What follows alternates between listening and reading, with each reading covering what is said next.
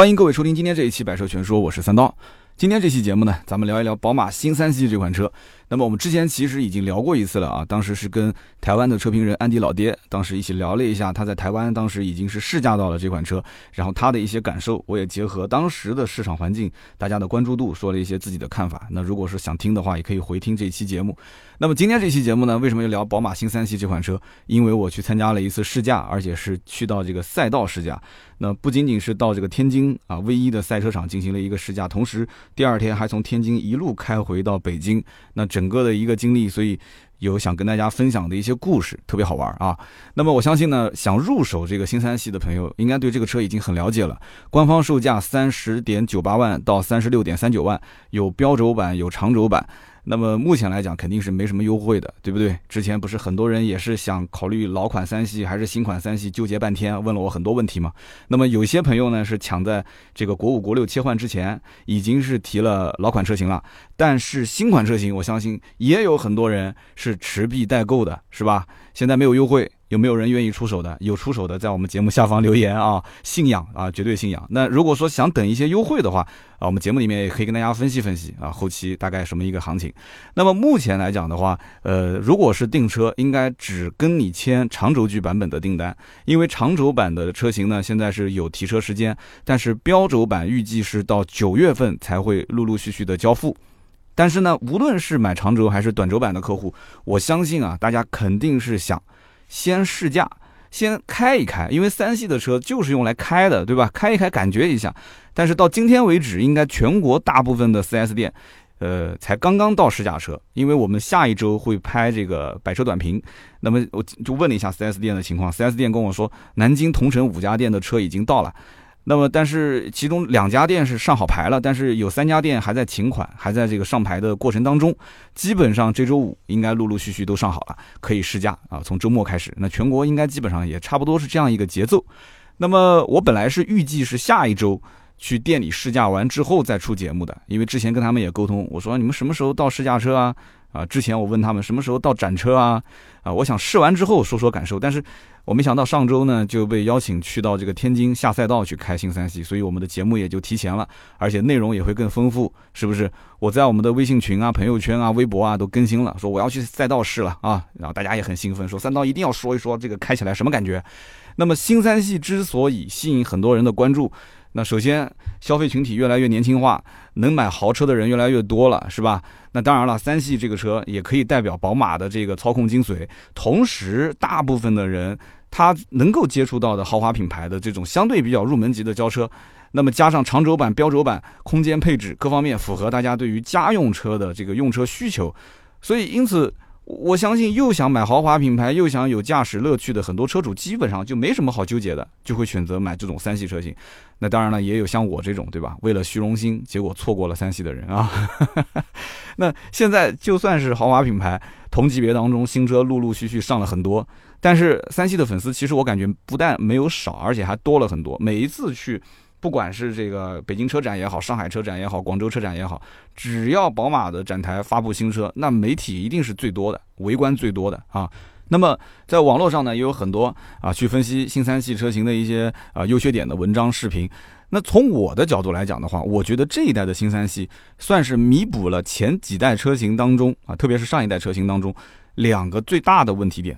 那么第一个呢，就是它的内饰啊，上一代车型缺乏豪华感；第二个就是它的相应的科技配备啊，缺乏体验感。就说白了，现在都是智能手机时代、大屏时代，对不对？但是上一代车型你可以看到，对吧？屏幕啊，包括整个的车机系统啊，相对来讲还是有一点点落后于这个时代。但是这一代的新三系，我觉得这两点。都是弥补上了，是吧？那宝马的工程师，我曾经在节目里面也说过，我个人感觉他是偏重于对于驾驶性能的各方面调教啊。跑赛道的车，大家可以去看一看。你就算不去下赛道跑，你到赛车场去看一看，对吧？他也反正不收门票，你去看看，你看看都停的是什么车。赛车场的这些能下赛道的专业的这些赛车，基本上都是内饰极其简陋，对吧？配置也是非常单一。它为了追求这个驾驶性能，它在动力的匹配和车辆的减重方面，这才是一个赛车工程师他需要做功课的地方。大家想一想，你说一台车，它前后各个方面都要花时间去花功夫去进行修饰、进行调教，对不对？但是你说工程师把大量的时间花在这方面去了，那你留给设计师还有多长时间，对吧？他哪有时间去管什么外观和内饰这些东西？所以我觉得啊，包括科技配置的迭代和更新，这些都一开始不是宝马三系的强项啊。但是现在这个市场在变化，懂车的消费者的确是跟前几年比起来多了很多。有些人想要买这些操控性更好的车，但什么是操控？我们今天节目里面也好好可以说一说，到底什么是操控？那宝马三系它是以操控性而这个知名的，是不是？那你说它操控性好，哎，大家都认可，毋庸置疑。那懂车又想玩车、想开车的人，他上手之后啊，他肯定觉得说，哎，这就是我想要的车啊，我丢不掉这个车了，我要买。但是毕竟三系它还有一个身份是什么？它是豪华品牌，所以既然是豪华品牌，豪华怎么体现？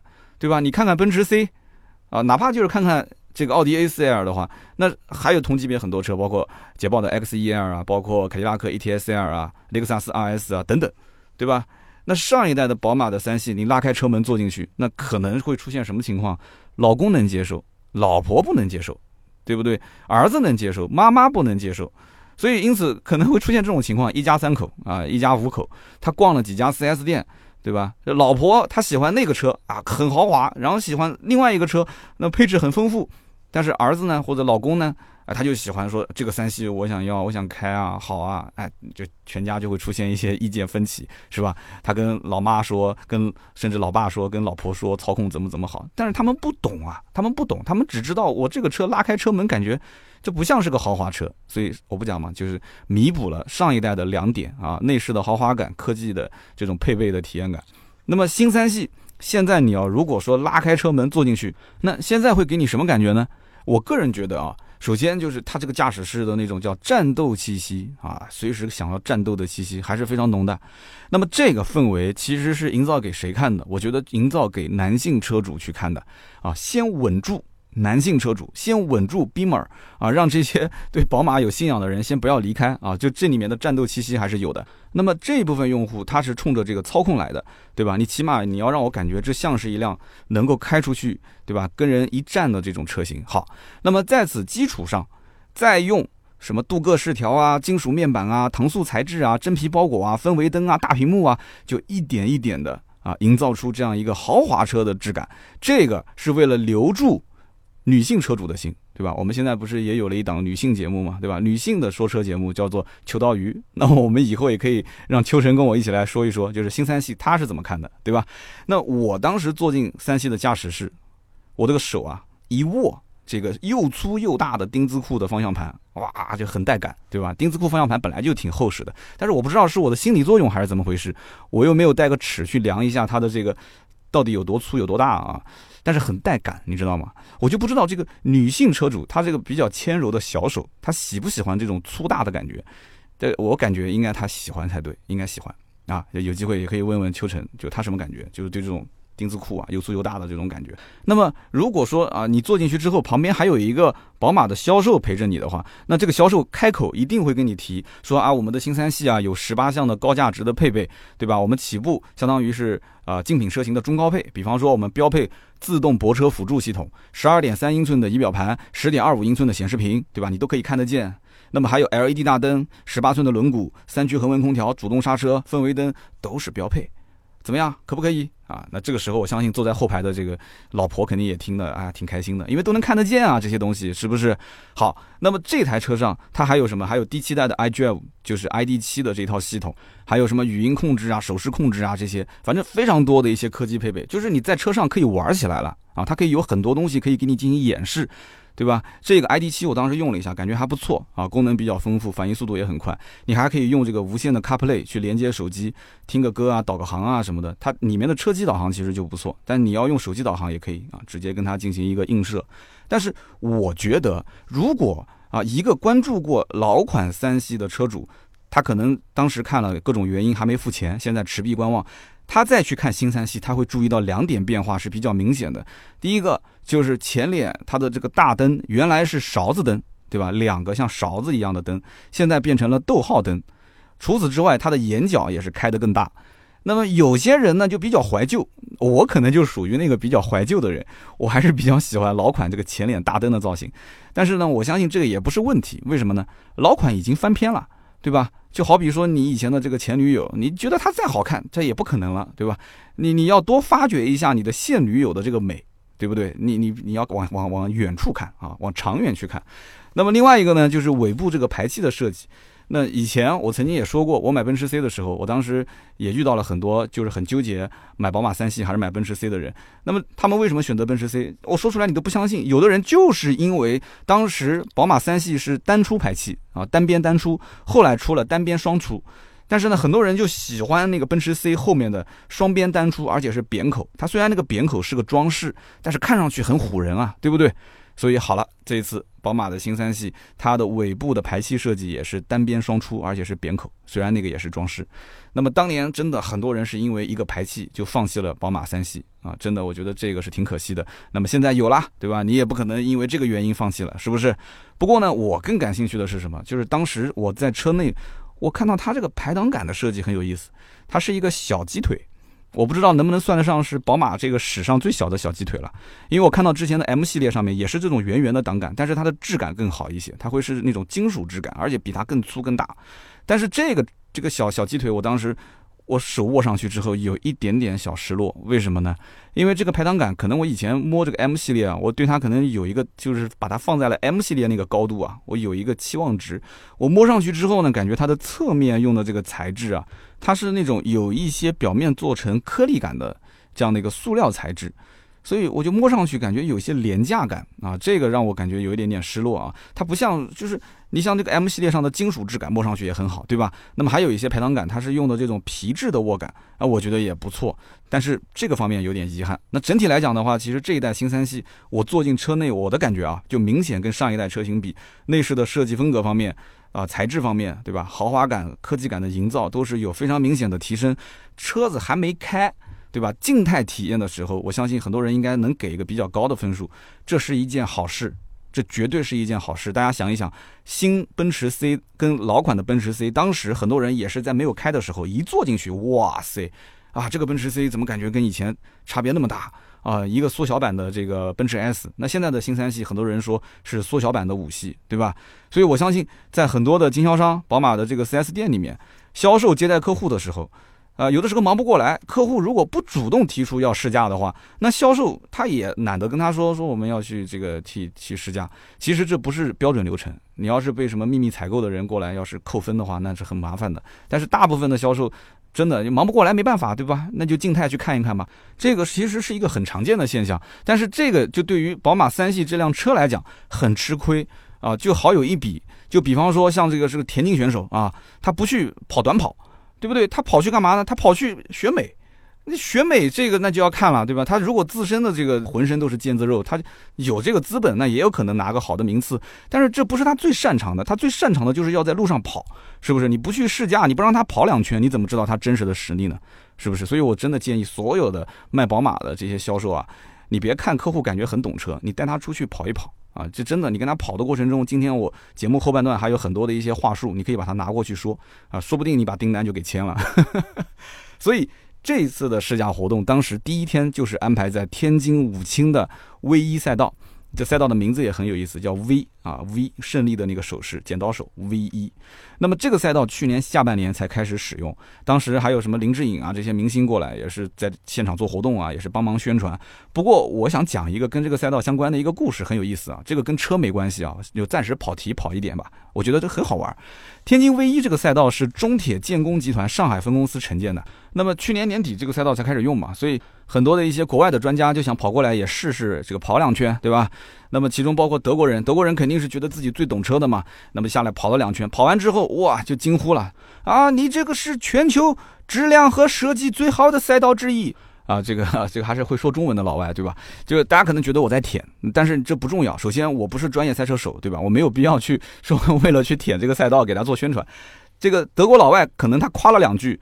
我也不应该去信，对吧？但是呢，你们说的都对，我不可能去做赛道评测。但是这里面有一组数据，大家可以看一看啊，就是这个赛道是全中国仅有的七条啊符合国际汽联认证的 G 二级以上的赛道，它是一个国际 G 二赛道，是通过国际汽联认证，所以它可以举办除了 F 一级别以外的所有的国际汽车赛事。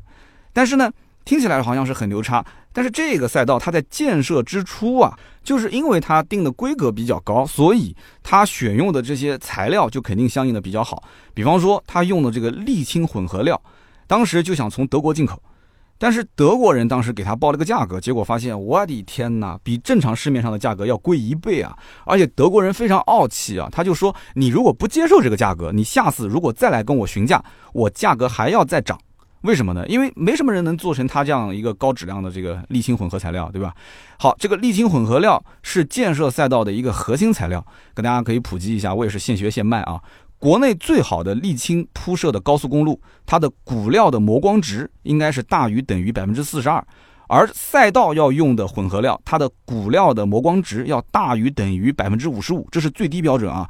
那么赛道正常要求的这个摩擦系数应该是要高达百分之六十五到百分之八十五，这是远远高于高速公路的要求。百分之四十五，比这个要求要高很多，所以你不要在高速公路上面飙车啊！高速公路上面的这个沥青跟我们的赛道上的沥青是差别比较大的，所以一条赛道的沥青的用量又很大，所以要如果选用德国的这个进口的沥青混合料，它的成本真的是直线上升，要多花好几千万。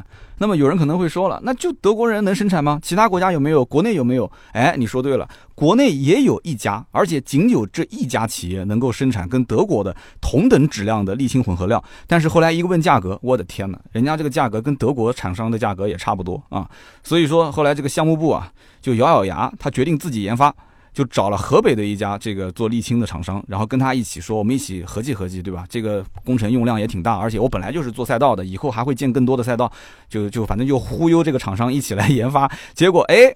这个研发过程呢，它需要用个什么东西呢？它需要用到一个叫做橄榄石含量的灰绿盐啊！我也不是这方面的专家，我相信我们的听友里面一定有懂的。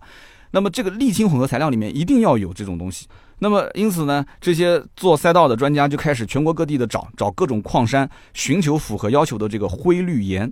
那么最后还真的找到了，找到之后呢，还生产出来了符合这个德方指标的沥青混合料。所以就光这一项就省了将近三千万。哈，三千万啊！所以我当时在想，我说这些专家啊，将来是不是造完这个赛道之后啊，他就不去设计赛道了，他就他就去开一个沥青混合料的工厂，那不是比这更赚钱吗？是不是？那么一个专业的这个赛道还有什么要求？它的平整度要求应该是在四米的范围之内，水平尺的测量误差不要超过三毫米。那么国内的高速公路，大家看到高速公路已经是很平整了，是不是？高速公路的平整度是要求三米之内的水平误差不超过四毫米啊，赛道是四米之内的水平误差不超过三毫米，正好反过来。那么之前。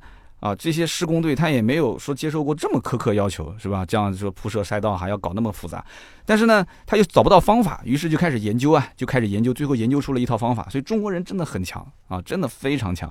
是什么样的一个方法呢？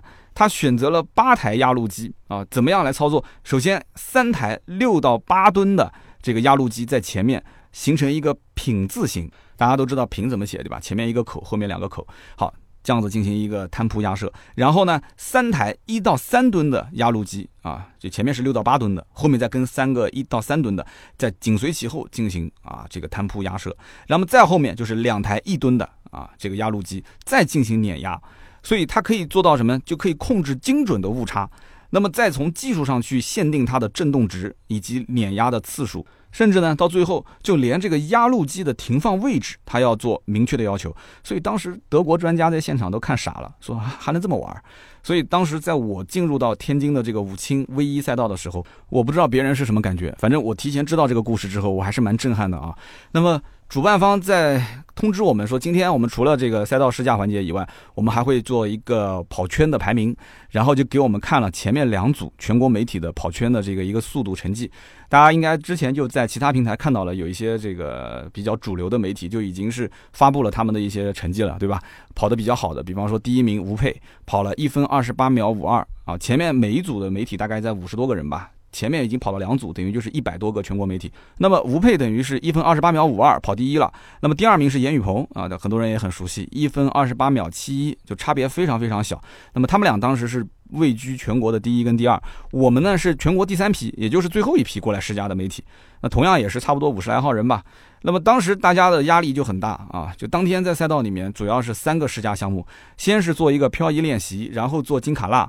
金卡纳就是那个很多桩桶啊，就是排成一个赛道的形状，我们就进行一个测试，然后再进行赛道一个片段练习，就是进入赛道的这个某一段啊，截取一个片段进行练习。大家还记得有一年我参加这个宝马的冰雪试驾嘛？我当时回来做节目的时候，几乎是把冰雪试驾的全部的课程搬到了节目里面啊。那套课程自己报名的话要花三万多块钱，对不对？所以那期节目很值得一听啊，很值得回听啊。那我有的时候自己还会去看看那个课程，因为我还用这个文字做了一些笔记，所以我觉得这个漂移说到底啊，一个呢是你得有一辆大马力的后驱车，那么剩下来你就要去刻苦的练习啊，熟能生巧。那么这一次在 V 一的这个赛道里面，我们是练习怎么个漂移呢？跟上次不一样，上次是在这个冰雪这个这个这个试驾环境里面，那么这一次是在赛道里面，是做定圆漂移。大家应该看过啊，就一个车定了一个圆心，就不停的在飘，很帅，对吧？那么当天这个天气特别热，主办方还联系了一台这个洒水车，当时教练在一旁讲解啊，说这个新三系啊最大的扭矩是三百牛米啊，后驱车呢起漂也很容易，定圆漂移其实一点都不难。啊，来跟着我一起学。首先呢，把车身稳定系统关闭，然后呢，你开始准备起漂的时候，先往右打一百八十度的方向，再接着左打一百八十度的方向，同时油门踩到底。啊，当车辆感觉说啊尾部开始飘起来的时候，迅速反打方向。这个时候你要控制好车身，你就定圆漂移完成了。简单吗？然后当时教练说：“我说完了，开始吧。”然后所有现场的媒体就站在那个地方就傻了啊！说完了，就就这么简单，没有其他的东西需要去指导的吗？啊，手把手的指导吗？啊，就不等于就是去学烧菜的时候，大厨说：“哎呀，其实炒这个菜很简单啊，只要油温适中啊，盐少许啊，油少许啊，大火五分钟，小火收汁片刻，起锅就可以了。”啊，果不其然，下场之后，大多数人都是一顿操作猛如虎啊，结果成绩零点五啊。就当时我是如果光听声音不看画面的话，会觉得哇，就现场都在飘哇，真的好帅。但是睁开眼睛一看。你知道当时是什么景象是吧？我不想说了，哎呀，惨不忍睹啊，不想说了。那可能有人要问了，说，哎，那三刀你飘的怎么样？哎呀，这个我嘛，有有句话大家应该听过，叫做有些人天生就适合做车手，对吧？哎呀，我就不说了，不说了啊。这个这个话说的不是我啊，这个我是适合说相声啊。其实说白了，这个漂移就是要练，勤学苦练啊，熟能生巧就可以了，是吧？那么其实这一次的赛道试驾的这个科目啊，我觉得分配的是很合理的。那么首先就刚刚我们讲的，前面有这个漂移的练习，然后有金卡拉。那么到了后期，它会给你一个赛道的片段练习，它其实就是截取了天津的这个 V 一赛道最难的几个弯道。然后教练就会在那个现场啊进行一个指导，就是只跑这一个片段。那么刹车点的位置、入弯点的位置、弯心，还有包括出弯的位置，怎么去把握啊？这里面赛道就是他教练会讲得非常清晰，然后也会给你做示范。那么三系在这种激烈驾驶的环境当中，我觉得特别能找到感觉。首先就是你在开的过程中，引擎的那个咆哮声啊，就虽然它不是那种大排量的什么像超跑一样的，但是一个家用车，你只要把它切到运动模式，你听那个引擎的咆哮，转速拉上去之后，六千转、七千转一直下不来，然后啪就突然一个换挡、降档，还有个补油的声音啊，真的我觉得。我不知道是我幻觉还是怎么回事，真的听到胶囊补油的声音，就那个时候你整个人都是热血沸腾的，你知道吗？而且赛道整个全程都是用运动模式驾驶，关键它还是辆新车，才几百公里啊！当时人家就说了嘛，说随便开随便操，没关系啊，轮胎如果就是开没了就直接换。真的是非常任性啊，在赛道里面。当然了，肯定前提是注意安全，是吧？好多人都其实把这个车身稳定系统都关掉了，在赛道里面开。而且三系我有非常深切的体验，关闭车身稳定系统和不关开起来完全就两个样啊。所以呢，在赛道里面可以说真的是全程激烈驾驶。然后这种驾驶环境，你每一次升档的时机它都会延后，对不对？因为我一直是切运动模式嘛。然后转速拉到六千转、七千转，你看到那个档位。啪的一下跳到下一个数字的时候，我相信真的，在日常家庭来开车，基本是不会这么玩的啊！没有人会舍得把自己的车开到这种转速，没有人会这么激烈的去开，特别又是辆新车。大多数的时候，大家一定是挂入 D 档啊，然后选择一个舒适模式去进行驾驶，对吧？那么可能有人又要问了，说三刀，你将来会不会去把这些车拿过来当认证二手车来卖啊？这种活动用车啊，我跟你讲。一定要搞清楚，到底是静态展示，还是赛道驾驶，还是跑长途试驾？它其实真的不同的风格，它车辆的这种使用环境不同。那像这种车，这一批车，我觉得将来只要是动态驾驶下过赛道的嘛，那价格就便宜一点嘛，对吧？只要价格便宜，肯定还是有人要的啊。当时现场就有媒体问了，说，哎，这个车就这么糙，那将来是不是能便宜点？五折卖给媒体啊？五折卖给媒体，现在就有人付定金，你信不信？那么，呃，大多数时候其实大家肯定还是啊喜欢那种就是比较舒适的驾驶风格。那么第二天呢？呃，我去开这个高速公路的试驾体验，那就是这样的一个风格，挂个 D 档，切一个舒适模式，对不对？新三系，我当时在跑高速的时候，我感觉，哎，我说这车啊，它隔音做的比上一代要好很多，真的是这样子的。就是你当不需要激烈驾驶，不需要操控特别特别的这种啊强烈的时候，在这种环境里面，你想要的就是舒适度，对吧？噪音要小。然后呢，车内的这种就是弹跳啊，包括悬挂的支撑啊，各方面你要让它做到绝对的均衡啊，也不是说特别软，也不是说特别硬。跑长途的时候要的就是舒服，就是开了一两百公里下来之后腰不酸腿不疼，对吧？就很舒服的这种感觉。我当时觉得至少它静音控制还是不错的，然后座椅各方面包裹性啊，各方面都是比较好。那么这个车子呢，唯独就是什么呢？它是标配十八寸的大轮毂，然后呢又是一个偏操控、偏运动属性的轮胎，所以呢它比较挑路。也就是说，你的这个路面的情况，路面的材质不同，它反馈出来的这种胎噪啊，就底盘传过来的这些噪音啊，差别还是蛮大的。因为我跑了不同的路段，我就能感觉得出来。它的发动机舱上面呢，又没有隔音棉。那我看国外的一些测评也没有隔音棉，所以我觉得它应该是工程师让这个发动机的声浪，就是故意想让它传进驾驶舱的这个驾驶者的耳朵里面，就是想让你听到这样的一个旋律啊，这不是噪音，这是旋律，对吧？不然开车还有什么意思呢？所以说，哎，德国人造车他有他的一个逻辑，他和日本人造车和美国人造车还是有差别的。那么我呢是想建议大家。有一个新的体验方式是什么样子呢？就是你找个安静的环境，比方说你去 4S 店试驾，你不要开到一个很吵的路段，你找个比较安静的路，停到路边安全的地方，然后你把四个车窗降下来，你坐在车内，你点一下火，你听听这个点火的声音。我当时在赛道里面，它很吵，所以我当时没发现这一点。后来我想静态拍摄一些照片的时候，我把四个车窗降下来，然后一启动车辆，一听到嗯嗯嗯，就这样的一个小声浪。哎，我当时就觉得我好像听错了嘛，我又重新关发动机，又再点火，又听到轰轰。哎，我觉得这个我信了啊，我就信了。我觉得这个不知道它是怎么模拟出来的，它肯定不可能是那种像雷克萨斯 RS 那种，还用一个什么这个 车内的音响来模拟声浪，这是肯定真实的。所以有一点点这种给给人感觉就是一个小赛车的感觉啊。一个家用车还具备一些赛车属性的这样的一辆车，我相信有的人要听到这个声浪，应该也会很喜欢。那么整个的赛道片段练习完成之后呢，教练就会开着引导车，就带我们完整的去刷几遍这个 V 一赛道的全段。那么刷每一遍的时候，速度都会增加。一圈比一圈更快，那这也是所有人最紧张的时候，对吧？因为今天的一天的学习都在脑子里面啊，怎么入弯，怎么出弯，刹车点在什么位置，弯心在什么位置，啊，脑子里面都在不停的过。但是你真的当车辆的速度上来的时候，你要没有经常跑赛道，我跟你讲，手脚的配合肯定会乱的，肯定会乱的。那么在赛道里面，它对于速度的感知，明显和我们平时在道路上驾驶是不一样的，对吧？我举个例子，比方说你在一个大直线的时候。那么大家肯定都会把这个油门踩到底，是不是？但是自然吸气的车辆跟涡轮的车辆，其实踩油门的这种技巧啊，它的时机都是不同的。有的人可以把这个速度在这个大直线从起速开始一直提，一直能提到一百二十公里每小时，到了刹车点你得要降速了，是吧？但是有的人就可以在刹车点之前就可以把速度拉到一百四十公里每小时，哎，这就是区别，它速度就比你快，是不是？那么当入弯的时候，刹车点虽然我们都记下来了，但是车速太快。你感觉你是找准了刹车点踩下去的，但其实你要如果有一个航拍的话，你可以看见，你要不就是踩早了，要不就是踩晚了。你要知道，在赛道上面啊，你别说差一秒了，差一秒的话，几十米的距离就出去了，对不对？零点几秒你就错过非常非常多了。所以，因此在赛道上面的时候，人对于速度的感知是不同的。而且与此同时，你想一想，你一脚刹车踩下去，你到底是把速度降到多少呢？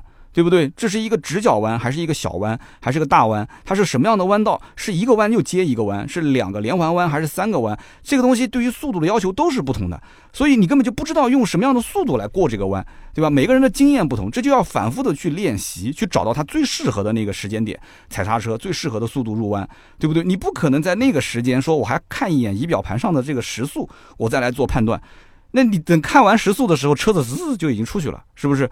所以为什么大家说会形容说啊这个车操控很精准，会说呀宝马三系操控精准？为什么会用到这个词？啊，大家如果是有宝马的销售或者有人喜欢开车，你可以跟别人说啊，这个是我总结的。我觉得啊，你天天上下班的时候，你说我开的是三系，我没感觉它操控有多精准。我进小区的时候，拐弯的时候我还蹭到墙了呢。好，那你下一次你下赛道试试，你把你的车交给你的教练去开，你再感受一下啊，你就知道什么叫做精准啊，那是什么感觉？你让教练给你说一遍，你就知道了。指哪打哪是什么感觉啊？人车合一是什么感觉？人和机器合二为一的感觉。赛道和车在互动，车和人在互动，完全是融为一体啊，做到手中无车，心中有车的境界。那个时候，我们就可以出师了啊！有人说哇，三刀听你说的这么玄乎，你赛道成绩到底是多少啊？啊，对不起，这一批媒体高手如云啊，就连前期你想前期排第一名的吴佩，排第二名的严雨鹏都被干翻了啊！真的，我们这一批这个媒体真的太狠了，我跟你说，死亡之组啊，真的是死亡之组啊！严闯当时跑了一分二十八秒二六啊，当时是直接刷新了这个成绩，就排了第一了嘛！哇，所有人鼓掌欢呼。结果呢，没想到后面又来了一匹黑马，这哥们儿叫谢建超啊，这个媒体跑了一分二十七秒二二。直接拿下全国第一，我的天呐！然后私下我跟他吃饭的时候，我凑过去跟他聊了一会儿。我说：“哎，哥们儿，你怎么这么强啊？你是不是经常下赛道啊？”他说：“嗯，也不是经常下。”然后顿了一会儿，他说：“嗯，前不久刚从纽博格林回来，他刚跑完纽北，我的天！然后呢，他家里面有一套。”赛车的模拟器，天天在玩那个神力科莎啊！我相信我们的听友当中肯定有人也在玩神力科莎，是吧？他跟我讲，他说啊，我最近想把我们家的这一套模拟器换一换，说我想买一个直流电机。他掏出来给我看，一个直流电机啊，就一个电机 一万两千多。他说这有更好的手感回馈。他说刹车踏板我也要换，就是他讲的他那一套模拟器啊，好的模拟器配完之后差不多要十来万。啊，但是普通的呢，就大概三四千块钱，千万不要买罗技啊！罗技就是给人玩的啊，就是小孩子玩的那种。所以当时他天天在家玩模拟器，他还想去开一个线下的赛车模拟器的体验店，好吧？我当时就被他安利了啊，十来万的我肯定买不起，但是他安利了一套设备给我，我算了一下，差不多一万块钱左右啊。今年年底之前，我准备要拔这个草，等我好好的勤学苦练完之后啊，我再给你公布我的赛道成绩，好不好？啊，很多人呢就说。三系现在变得是越来越均衡，是不是？那其实我在试驾过程当中也可以感觉得出来啊，宝马的工程师其实应该是对市场是有妥协的。毕竟现在你说用一个硬邦邦的悬挂、简陋的内饰、没有科技感的配备，那是不可能的啊！这些东西都是已经是历史了，翻篇了。现在大家要的是什么？是比较舒适的一个驾驶感受，与此同时还能有一些操控性，对吧？能够给人感觉还是人车是合在一起的，可以愉快的玩耍。同时配置要高，内饰要豪华，对吧？科技感要强。那当然了，价格还要便宜。最后一句才是重点，价格还要便宜。没办法啊，市场竞争激烈，不进则退。那么我觉得呢，其实宝马的新三系现在它都是这样子，所有的车都一样，特别是豪华品牌，刚上市都没有价格优惠，对吧？甚至可能还有一点什么装潢的要求啊、延保的要求啊。那么等到尝鲜的这一批客户结束之后，现在是六月份，基本上九十月份应该已经会有一到两万的优惠，我觉得没有问题。那么到今年年底的话，那么终端的优惠幅度三万左右，我觉得也是正常的，因为现在基本这个级别的优惠。呃，两三万都算是一个很普通的行情，对吧？看一看奔驰 C，看一看奥迪 A 四。虽然宝马的三系是新款，但是也要销量，也要占有市场的这个占有量。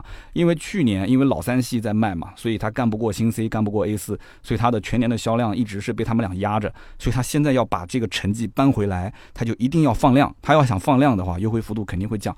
所以我个人建议就是，你要想尝鲜，那就没话可说了嘛，对吧？你要尝鲜，你就原价买。但是。你要如果说想要冲性价比，我个人建议是两万到两万五，差不多就可以出手。它后期基本上在三万到三万五是会横盘，应该会恒定一个比较长的时间。那么等到说要让到四万多块钱的时候，那基本上应该三系的小改款就差不多要上来了啊，大概就是这么一回事。那么我觉得呢，日常的驾驶过程中，这么一台 2.0T 184匹的这样的一个新三系，再配合宝马的这个工程师早就已经玩的是炉火纯青的这个 ZF 八速手自一体变速箱，我个人觉得它完全可以应付大家日常的对于车辆操控的要求。那么如果说你要想什么漂移甩尾啊，或者说你要想下赛道去掠一下身边的这个竞争对手啊，隔壁老王是吧？那你跟他说啊，你说不服，我们就把车拖到天津啊，去 V 一赛道去跑两圈呗，对吧？我个人觉得以后这个赛道的文化还是会逐渐兴起的。其实现在已经慢慢的已经成为一个相对比较平民的文化了。那么虽然说这一代的三系在网上很多人都说啊很期待啊这个标轴版本啊，很多人期待标轴，很多人期待三三零，但是我个人觉得啊，三二五的长轴版一定还是卖的最好的版本。那么好的，以上呢就是今天这一期关于宝马新三系的所有的内容，感谢大家的收听和陪伴。那么关于这款车有太多太多可以聊的话题。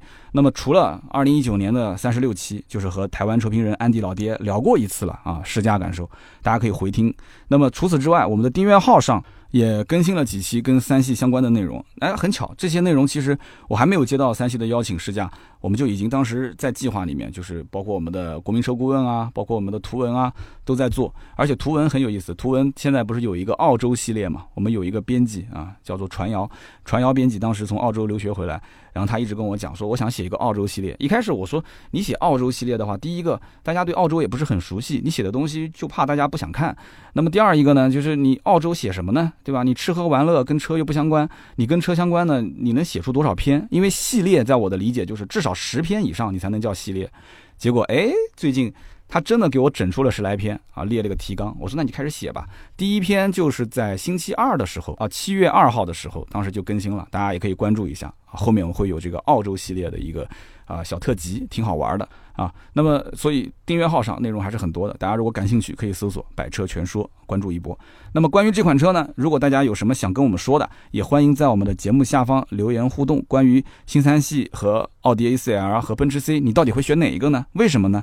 那么新三系你会选择长轴版还是选择标轴版？为什么呢？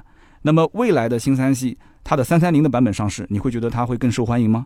那么你觉得新三系传承了什么，又失去了什么呢？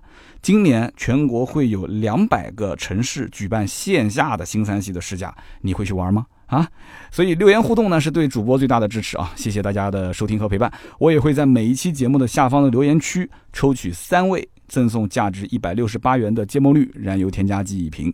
好的，那么上一期节目呢，我们说的是关于超跑啊，我们就说一说上期节目的留言。那么首先一点，有人看到了我们的订阅号上上一期节目的这个文章被删除了，对吧？谁删的呢？我删的啊，不是什么订阅号的官方什么因为违规啊什么的。那我为什么要删呢？所以这就是说，我想说这个做媒体很痛苦的一件事情啊，不是说什么公关给我施压什么这个那个的，我根本就不鸟这些公关。讲实话，什么法拉利、兰博基尼啊，什么迈凯伦，首先这些公关我本身也不是特别熟，他真找过来了，我也不会理他。但是呢，我的朋友很为难，因为我在那篇文章里面说了一句话，叫做全国迈凯伦的价格就是在国五清仓的时候最低的这个行情是出自于南京啊，正好是跟我的朋友这边他也是相关销售的负责人有过一些沟通和了解，所以很多人就认为就是后来找到他的这些官方的这些领导，就是认为这些事情是他说给我听的，其实并不是。这里面他只跟我说了一部分，很多。首先车主就知道这些事情，我不用跟他聊，我跟车主聊都能知道。再加上这里面很多的一些本来就是公开的秘密，有什么不能说的呢？对不对？但是那篇文章出来之后，早上十点钟更新的，中午十二点钟第一个过来找到我的啊，是谁我就不说了。紧跟着十二点半一点，我当时出差去天津，我天津下了高铁。手机里面就已经有三四位找我联系我啊，都是我的好朋友，说哎呀，说你能不能把这篇文章删了啊？很多人托关系找到我说这个文章里面说的真的太犀利了，很多东西真的是不太好，很负面。完了之后呢？我当时就一直说我不删，后来是谁找到我？就是这个我的这个朋友嘛。我朋友跟我讲说，这件事情真的就搞得有点大，甚至可能会丢工作，是他会丢工作啊，领导各方面都过来给他施压，让他来跟我沟通。那这就搞得不好了。我不能说因为一篇文章让我的身边的好朋友说工作丢了，对吧？或者以后被人穿小鞋。然后我就跟他是这么说的，我说行，我说这个文章我删，我是给你面子，我的订阅号史上从来没有删过一篇文章，但是我删了这篇文章，我也要告诉你几点。第一点，如果我删了文章之后啊，你还被公司为难，或者是高层厂商啊会有对你施压，你跟我讲啊，我有 N 多种方法，我可以让他比你更为难。那么第二点就是，你告诉他后面我还会写啊，我还会做，为什么呢？超跑。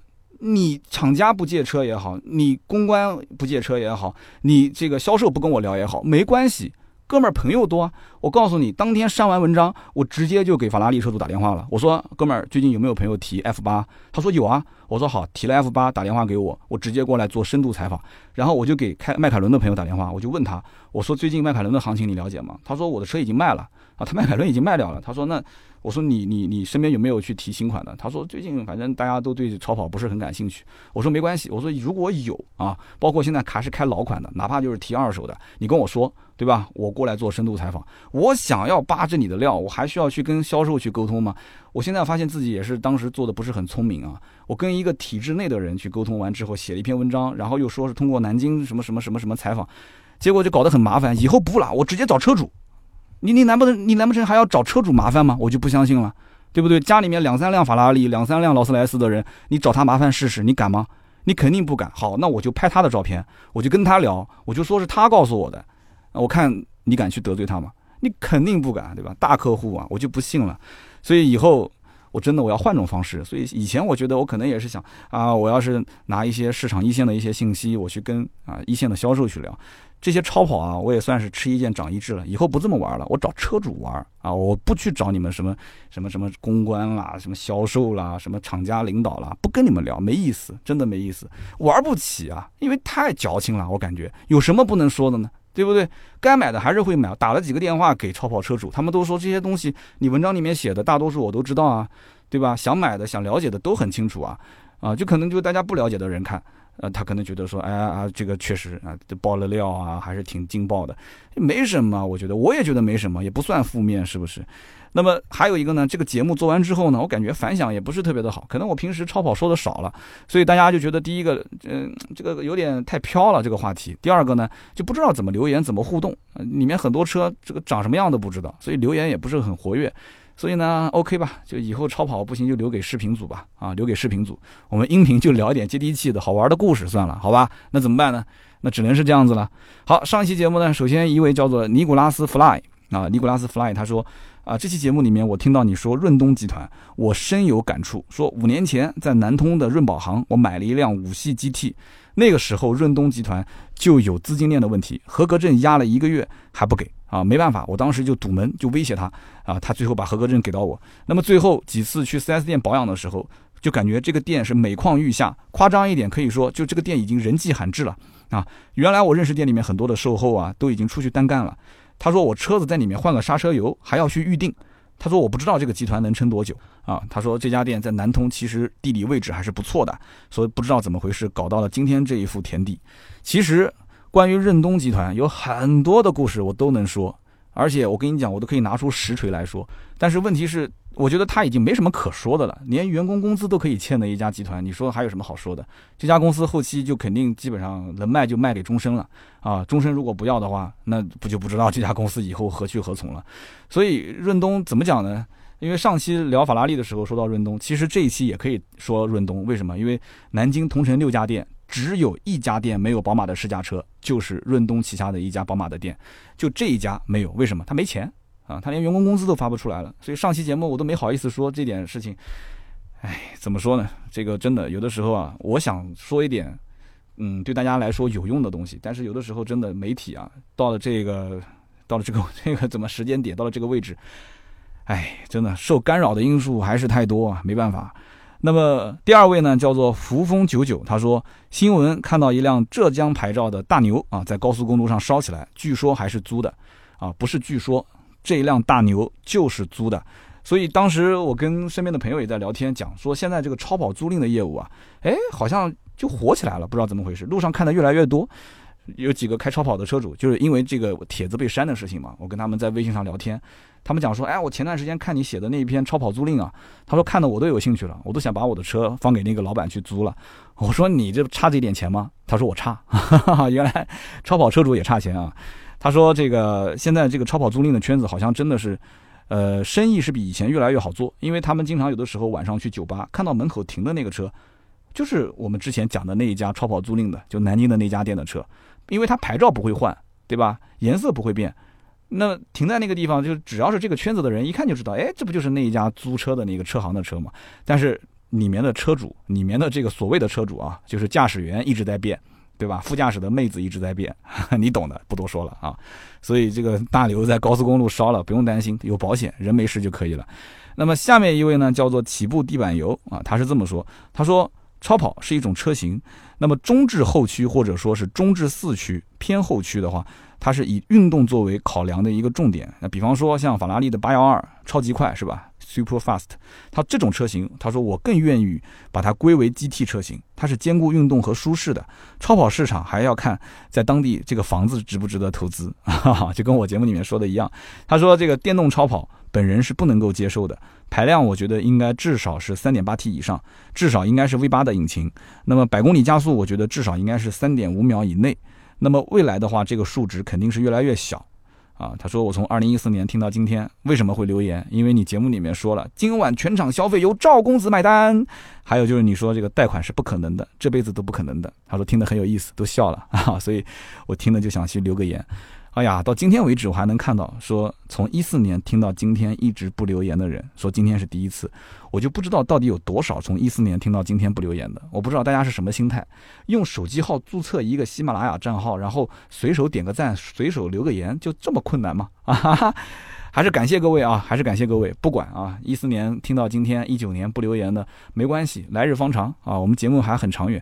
以后只要能做得动，有机会的话，你跟我讲，你说听三刀节目五十年了，一直没留言啊，我今天第一次把留言留给你了。这个 已经三十多了，还能活五十年吗？早一点留吧，不要等那么久了，好不好？胡子都白了，头发都白了啊。行啊，那今天呢，以上就是节目所有的内容，感谢大家的收听。呃，如果呢有新车的价格咨询、二手车的价格咨询呢，都可以加我们的微信号四六四幺五二五四，我们的私人微信。好的，那么我们周六接着聊，拜拜。